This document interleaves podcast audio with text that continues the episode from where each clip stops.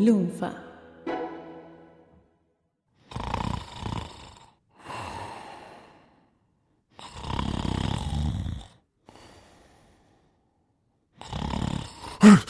Cuando se despertó en medio de un prodigioso ronquido y se sentó en la cama para aclarar sus ideas, nadie podía haber avisado a Newton de que estaba a punto de dar la una. Supo que había recobrado la conciencia justo a tiempo para mantener una entrevista con el segundo mensajero que se le enviaba por mediación de Gottfried Leibniz.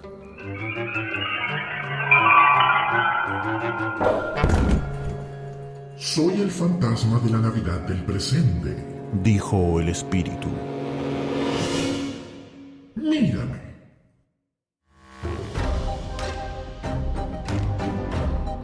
Contemos Historias presenta Cuentos de Newton Dad.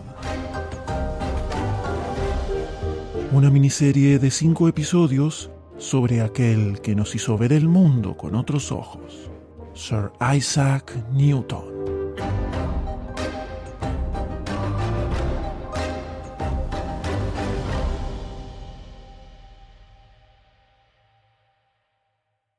Este episodio se encuentra auspiciado por Penguin Random House Audiolibros. ¿Todavía no conoces la magia de los audiolibros? Es un libro leído por un locutor, como yo, o a veces el autor, que lo convierte en audio, como este podcast. Ingresa a leer.com.ar barra contemos historias y encuentra un sinfín de títulos. Ayer me quedé escuchando uno como hasta las 5 de la mañana. Tengo sueño. Con Leibniz muerto, la controversia por el desarrollo del cálculo cerraba uno de sus capítulos. Un capítulo que había empezado muchísimo tiempo antes, peste y manzana mediantes, durante la estancia de Newton en la granja familiar. Ahí, durante 18 meses, el científico inglés sentó las bases de los desarrollos con los que revolucionaría la ciencia de la época.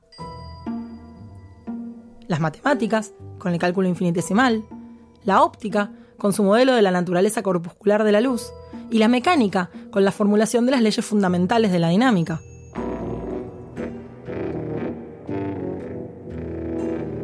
También la mecánica orbital y la astronomía, con las ecuaciones que explicaban el movimiento de los cuerpos celestes, la famosa ley de gravitación universal que completaría la obra de Kepler. Su obra cúlmine sería la que muchas personas creen que es el libro más importante de la historia de la ciencia, Filosofía Naturalis Principia Mathematica, Principio para los amigos, publicado en 1687. Dividido en tres partes, esta obra revolucionó el pensamiento occidental al describir por primera vez las tres leyes del movimiento. Además, en este libro se establecieron los fundamentos de la ley de la gravitación universal, que mucho más tarde revisaría Einstein en su teoría de la relatividad general. En ese año, Newton también defendió los derechos de la Universidad de Cambridge contra el impopular rey Jacobo II, que intentó transformarla en una institución católica. Cuando el rey fue destronado y obligado a exiliarse, la universidad eligió a Newton como uno de sus representantes en una convocatoria especial del Parlamento británico en 1689. Newton aceptó y durante mucho tiempo acudió sin falta a la Cámara, pero sin intervenir jamás. Un día se levantó de su escaño durante la sesión. Inmediatamente se hizo silencio en la sala. Un silencio expectante. Finalmente hablaría por primera vez. Eh, perdón, ¿podría alguien cerrar aquella ventana? Hay corriente de aire y se me puede caer la peluca. Esas serían las únicas palabras que pronunciaría en el Parlamento, tal como quedaría registrado en las actas de las sesiones. Pero no nos dejemos engañar por esta simpática anécdota con peluca. Newton era una persona bastante complicada, digamos. Era muy soberbio, temeroso de las críticas y era extremadamente competitivo.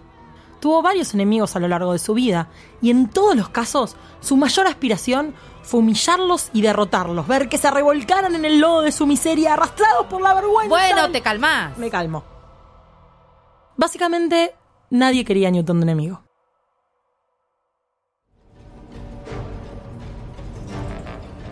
En esta tierra tuya hay algunos replicó el espíritu. Que pretenden conocernos y que cometen sus actos de pasión, orgullo, mala voluntad, odio, envidia, beatería y egoísmo en nuestro nombre, pero son tan ajenos a nosotros y nuestro género como si nunca hubieran vivido. Recuerda esto y échales la culpa a ellos, no a nosotros.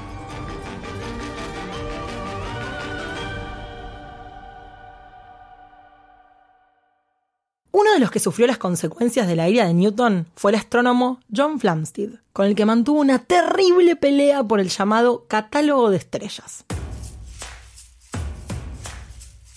A mediados de la década de 1690, Flamsteed era el astrónomo real y estaba haciendo un catálogo estelar que publicaría cuando se completara. Para intentar elaborar una teoría de la Luna, como elemento central de una segunda edición de su obra Principia, Newton necesitaba unos datos que solamente Flamsteed podría proporcionarle. Y los quería ya. Así que persuadió a Flamsteed, que no quería alargar los datos incompletos, para que le diera sus observaciones. A cambio, Flamsteed hizo que Newton prometiera que solo usaría los datos él y que no los haría públicos. Pero Newton insistía e insistía con publicarlos. Finalmente, más de una década después, y gracias a su poder en la Royal Society y a su amistad con la reina Ana y el príncipe Jorge, a pesar de las objeciones de Flamsteed, Newton logró que las observaciones incompletas se publicaran en 1712. Tres años más tarde, Flamsteed compró 300 de las 400 copias del libro y públicamente las quemó frente al Observatorio Real a modo de protesta.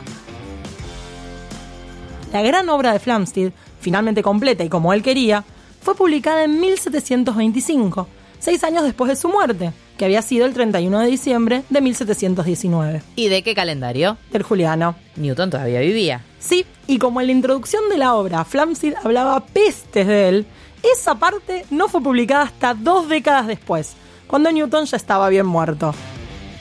No sea cosa,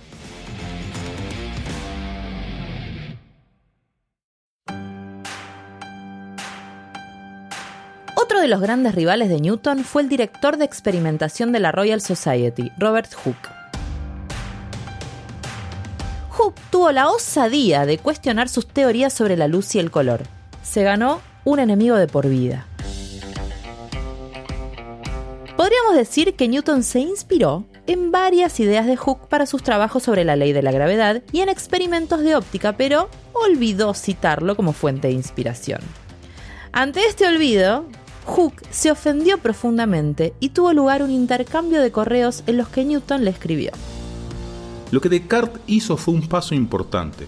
Usted ha añadido mucho de distintas maneras, especialmente al tomar en consideración filosófica los colores de unas láminas muy finas. Si yo he sido capaz de ver más allá es porque me encontraba sentado sobre los hombros de unos gigantes. Esta frase, a hombros de gigantes, que más tarde se haría famosa y que no es originalmente de Newton, se interpretó históricamente como una gran muestra de la humildad de Newton, que no solo reconocía los aportes de Hooke y Descartes, sino que los llamaba gigantes. No parece ser algo muy acorde al comportamiento de Newton. No, especialmente si consideramos que Newton no solo le negó el reconocimiento a Hooke en varias ocasiones, sino que cuando murió hizo desaparecer toda referencia existente sobre él en la Royal Society.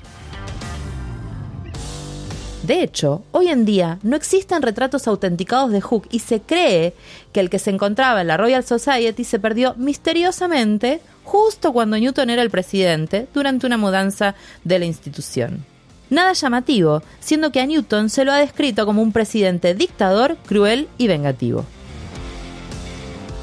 Por eso, una de las explicaciones alternativas a la frase a hombros de gigantes sugiere que cuando Newton escribió gigantes en mayúsculas, realmente estaba haciendo referencia a las condiciones físicas de Hooke, que era bastante bajito y tenía la espalda deformada. Qué agradable sujeto.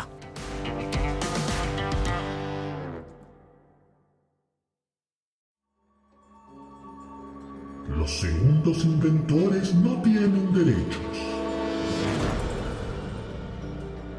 Newton hundió su cabeza al oír al espíritu citar sus propias palabras y se sintió abrumado por el arrepentimiento y la pena.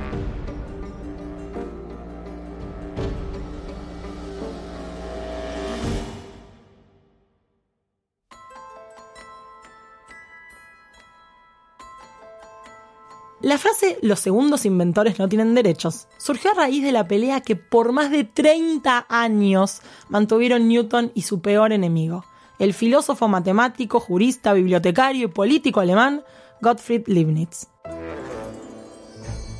Leibniz fue uno de los grandes pensadores de los siglos XVII y XVIII.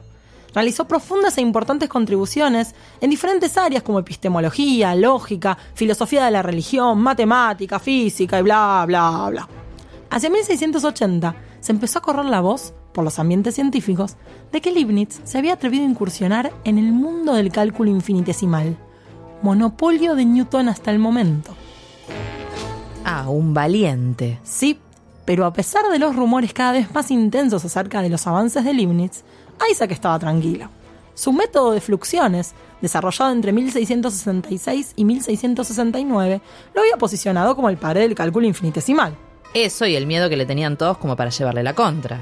Para 1671 ya tenía escritos dos libros al respecto, pero solamente se los había dado a conocer un grupo de colegas. No los había publicado porque le daba pánico que sus obras pudieran ser criticadas. De hecho, el primero de esos libros no se publicó hasta 1704, mucho después de Principia. Mientras tanto, Leibniz avanzaba.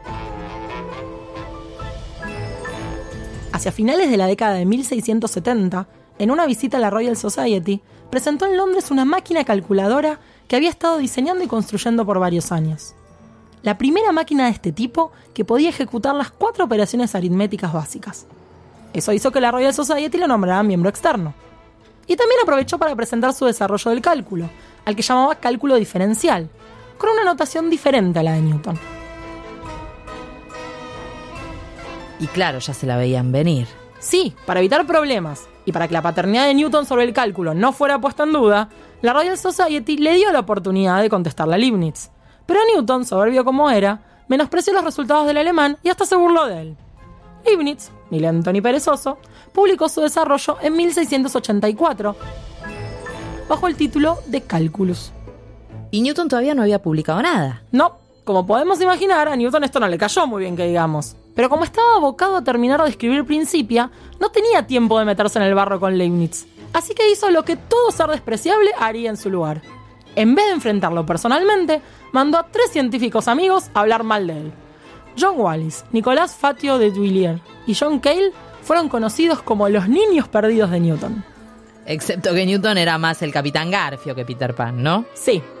El trío se encargó de esparcir los rumores de que Leibniz había plagiado el trabajo inédito de Newton.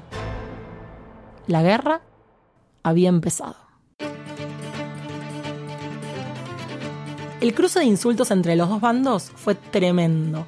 No se limitó a los dos científicos, dividió a los matemáticos de habla inglesa de los matemáticos continentales por varios años. Leibniz, mientras tanto, la estaba pasando bastante mal con las acusaciones de robo, pero todos sus intentos por explicar que no había sido plagio cayeron en saco roto. No olvidemos que Newton era vengativo y muy, pero muy inteligente. En el punto álgido de la pelea, en 1713, a pedido de un naive Leibniz, la Royal Society decidió establecer una comisión para zanjar la cuestión y resolver la controversia del cálculo. El veredicto fue tajante.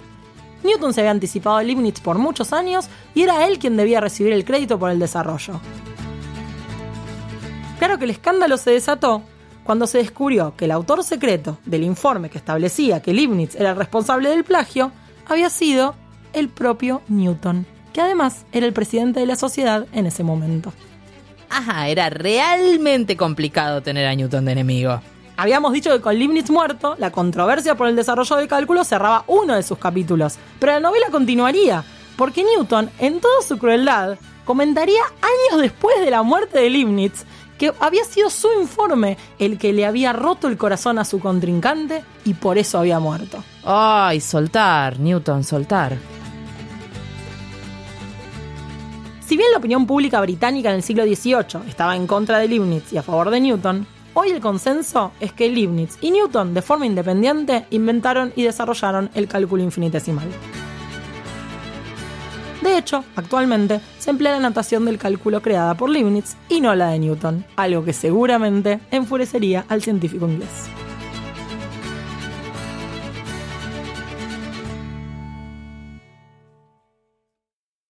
La campana dio las doce. Newton miró a su alrededor y ya no vio al fantasma. Esta historia continuará.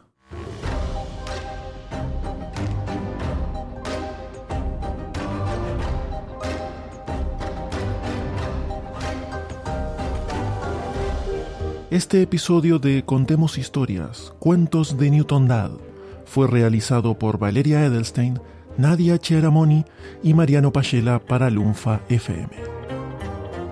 Puedes encontrarlos en Twitter como Vale NS Chiara y M Mariano P.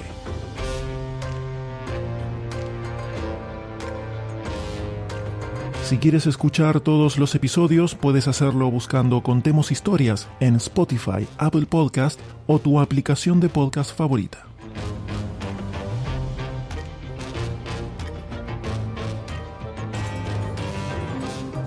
¿Necesitas más podcast en tu vida? Busca Lunfa en tu aplicación de podcast o ingresa a lunfa.fm y encontrarás muchísimas otras series. Y no dejes de seguir a Lunfa FM en redes sociales para enterarte de todos los nuevos lanzamientos. Gracias por escuchar y compartir.